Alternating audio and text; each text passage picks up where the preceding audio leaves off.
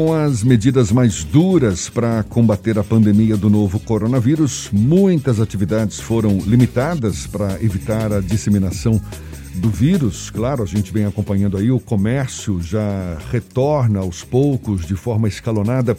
E o lazer, que é fundamental para a qualidade de vida das pessoas, também acaba ainda limitado. Né? Os espaços públicos, espaços públicos de lazer, inclusive, continuam fechados aqui em Salvador, em praticamente todo o estado. Mas aqui na Bahia, até o mês de junho, 12 novos equipamentos esportivos vão ser entregues à população, cinco deles agora em abril. A gente fala mais sobre o assunto e conversa agora com o diretor-geral da SUDESB, a Superintendência de Desportos do Estado da Bahia, Vicente Neto. Seja bem-vindo. Bom dia, Vicente. Bom dia, Jefferson. Bom dia, Fernando e a todos que nos ouvem. Tudo bem com vocês? Prazer todo nosso, tudo bem por aqui, sim. Quais são as localidades que vão ser beneficiadas com a entrega desses novos equipamentos, Vicente? Então, Jefferson, nós temos uma ação nessa área do esporte. Você domina bem a importância do esporte para a sociedade de modo geral nós temos um investimento que diferencia a Bahia de outros estados nesse momento em relação à pandemia. No auge de uma crise como essa, uma crise sanitária, onde as atenções estão todas voltadas para a vida, para o bem-estar, nós estamos concentrando os esforços e os recursos no combate ao vírus, mas ao mesmo tempo cuidando de outras áreas tão importantes para o congraçamento humano, a relação social, como o esporte e o lazer que você se referiu. Nós temos aí já no próximo período cinco inaugurações, agora em abril, municípios importantes da Bahia, como Novo Horizonte, lá é um estádio que nós estamos reformando, é, Boqueira, também um estádio, Coração de Maria, Boa Nova. Aqui em Salvador nós estamos instalando um gramado sintético do Colégio da Polícia Militar em Vendezeiros. Gramado é um sintético no campo, no campo de futebol, não é isso? Do, da, da Vila Militar, do Colégio da Polícia Militar mesmo. E o combinado com o comando da polícia é que a praça será aberta para a comunidade. Então, é um equipamento que servirá a todos naquela península tão importante para Salvador. Então, são obras que estão é, para inaugurar agora em abril e que nós vamos compondo aí um acervo de obras iniciadas em 2019. Foram 105 obras iniciadas, 67 já entregues, inauguradas pelo governador e essas próximas aí nesse, nesse período vindouro, em maio. Tem mais três, Correntina, Itabuna e Remanso. E em junho a gente fecha esse ciclo com Irajuba, Caetano, Planalto e Riacho de Santana. Aí são quadras poliesportivas, estádio, área de convivência, é, areninha, society, tem muita obra e, e, obras diferenciadas acontecendo em cidades do interior. A ideia é alcançar os territórios de identidade para que o Estado, que é um Estado grande, possa sentir o investimento é, nessa área é, como um todo.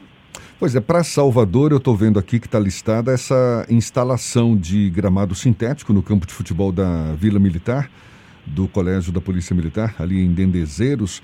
Só tem essa obra prevista ou já alguma outra engatilhada, Vicente? É uma excelente questão. Nós temos outras já em curso. Nós temos ali na, na região é, do centro de convenções é, o Campo do Marão. Esses campos é, mais populares aqui de Salvador, tem alguns muito famosos, o Campo do Lasca, lá no Caminho de Areia, o Campo do Marão, ali na entrada de armação. O Campo do Marão receberá também a grama sintética. Então, em primeira mão, com a tua pergunta, eu vou antecipar, o governador autorizou e nós realizaremos no segundo semestre uma intervenção ali no Campo do Marão, que é um campo tradicional, 40 anos de existência em Salvador, e ele receberá gramado sintético da melhor qualidade para que a prática do esporte naquela região, que movimenta centenas de pessoas no fim de semana, possa ter é, um equipamento de mais qualidade. Ali nós fizemos, Jefferson, uma intervenção recente, trocamos alambrado, cuidamos dos vestiários que são novos, é, banheiro, criamos ali uma área de convivência e agora nós vamos colocar grama sintética também. Então será a segunda intervenção grande aqui em Salvador neste ano. Vicente, a, o governo do estado entregou no final do ano passado o centro de canoagem lá na região de Ubaitaba, terra do Isaquias Queiroz. É, como é que está o funcionamento desse equipamento? Ele está em pleno funcionamento ou ele está passando por dificuldade justamente por conta da pandemia? Fernando, no meu período lá no Ministério do Esporte, eu tive assim uma visão do que acontece esporte, no esporte no mundo. A indústria do esporte, ela movimenta, você sabe, uma pequena soma, né? É, uma razoável soma em recursos. E quando você inaugura um centro de canoagem como aquele, você mexe com a economia do esporte. São três centros de canoagem, dois já inaugurados, o de Itacaré e o de Ubaitaba. E ainda no primeiro semestre nós vamos inaugurar o de Ubatã, porque a canoagem tomou uma proporção muito grande no Brasil. Aproveito para registrar com pesar o falecimento do presidente da Confederação Brasileira de Canoagem, nosso amigo, um incentivador da canoagem no Brasil e na Bahia, e aquele centro inaugurado com a presença do Isaquias é uma referência. O Isaquias foi ao microfone do evento, na nossa presença, na presença do governador Rui Costa, e disse a seguinte frase: Conheço centros de canoagem no, no, mundo inteiro. Não conheço nenhum com a qualidade desse aqui inaugurado em Ubaitaba. O campeão do mundo disse isso, medalhista olímpico. Então, aquele centro foi inaugurado com uma qualidade acima da média de centros é, inaugurados no mundo inteiro. Está em funcionamento pleno. Nós temos um convênio com a Associação Cacaueira de Canoagem, agora vamos ampliar o convênio para a Federação Baiana de Canoagem, que acabou de passar por processo eleitoral. Já tem, além de Itacaré, o Baitaba e o Batã, mais três municípios que pediram implantação de núcleos, é, Itajuípe, Maraú e outro foi Samamu.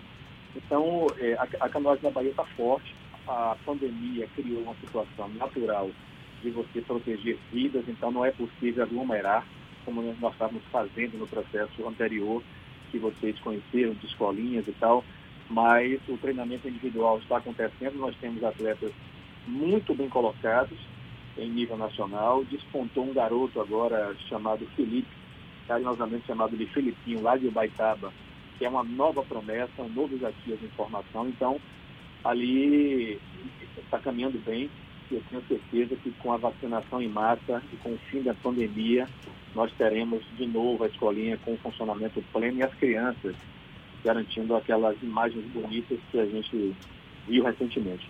Um dos legados da Olimpíada do Rio para a Bahia foi, além do centro de canoagem, a promessa do centro de boxe.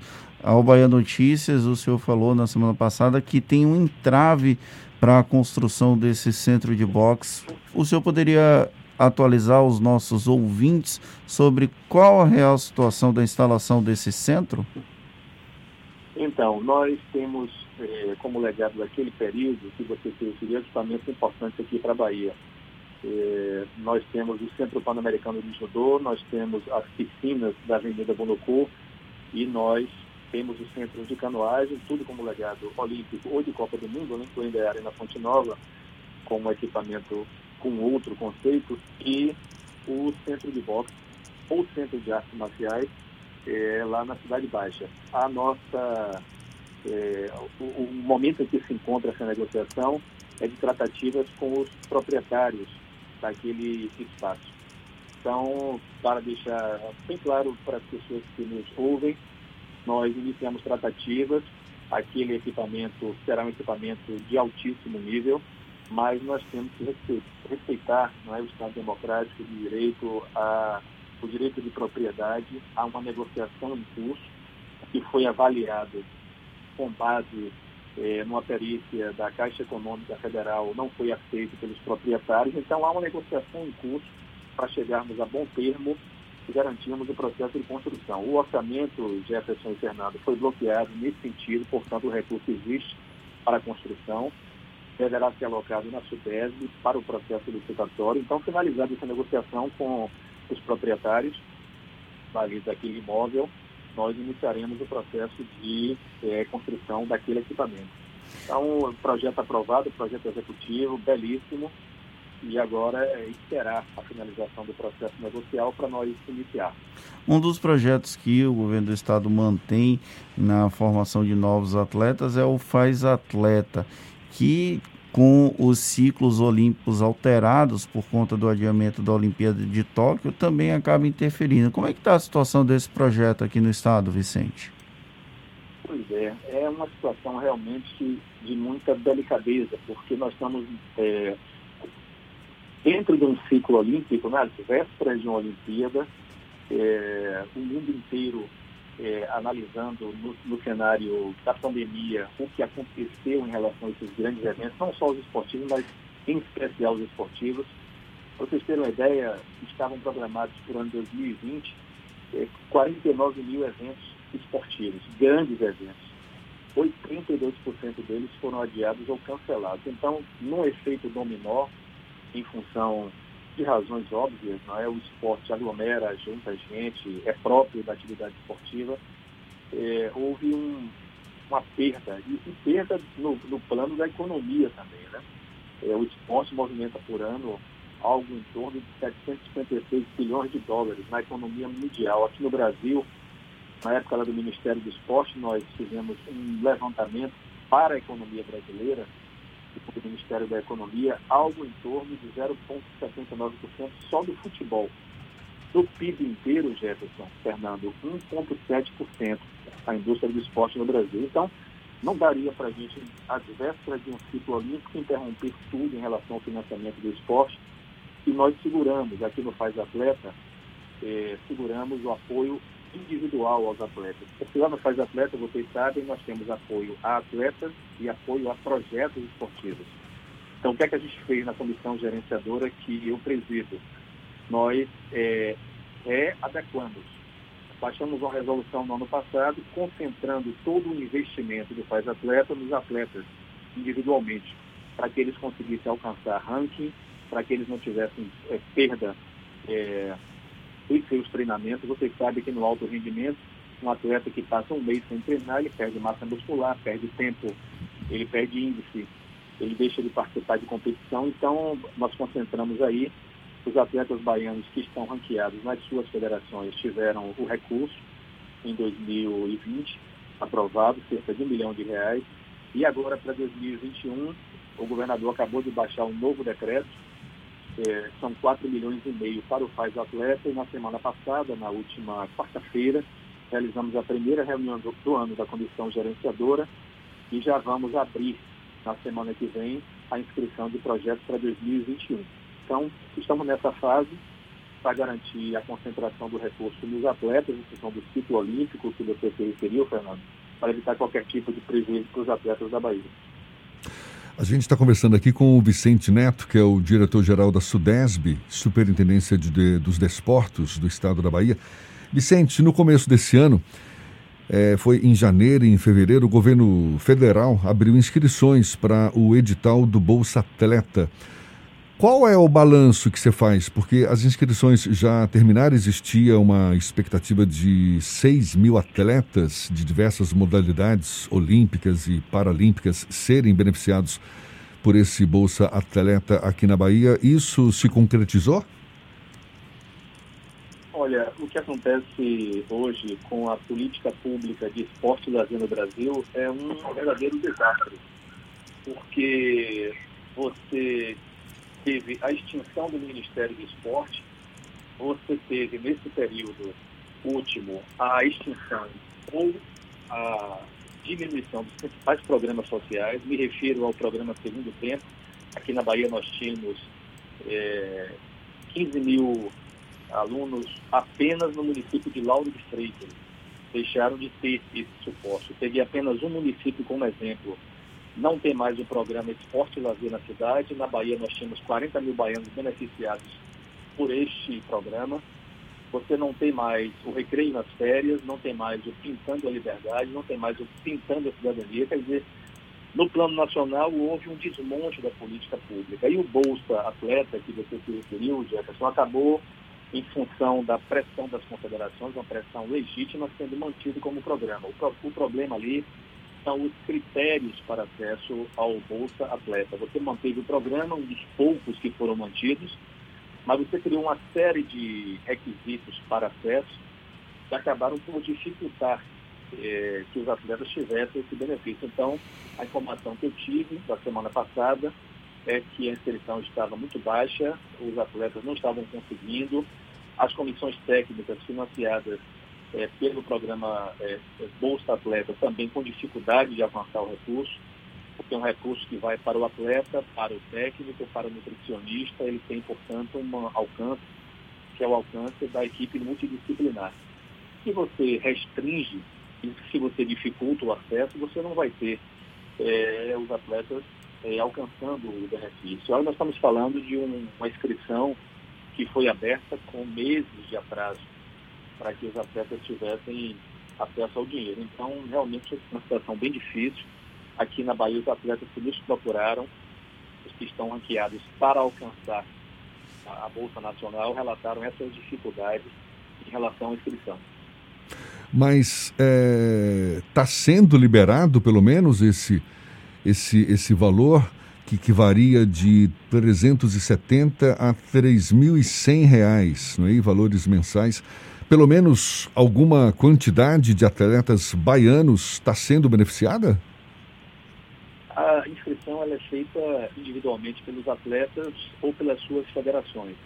Então eles fazem direto lá no site do Ministério do Esporte, agora chamado de Secretaria Especial do Esporte, né?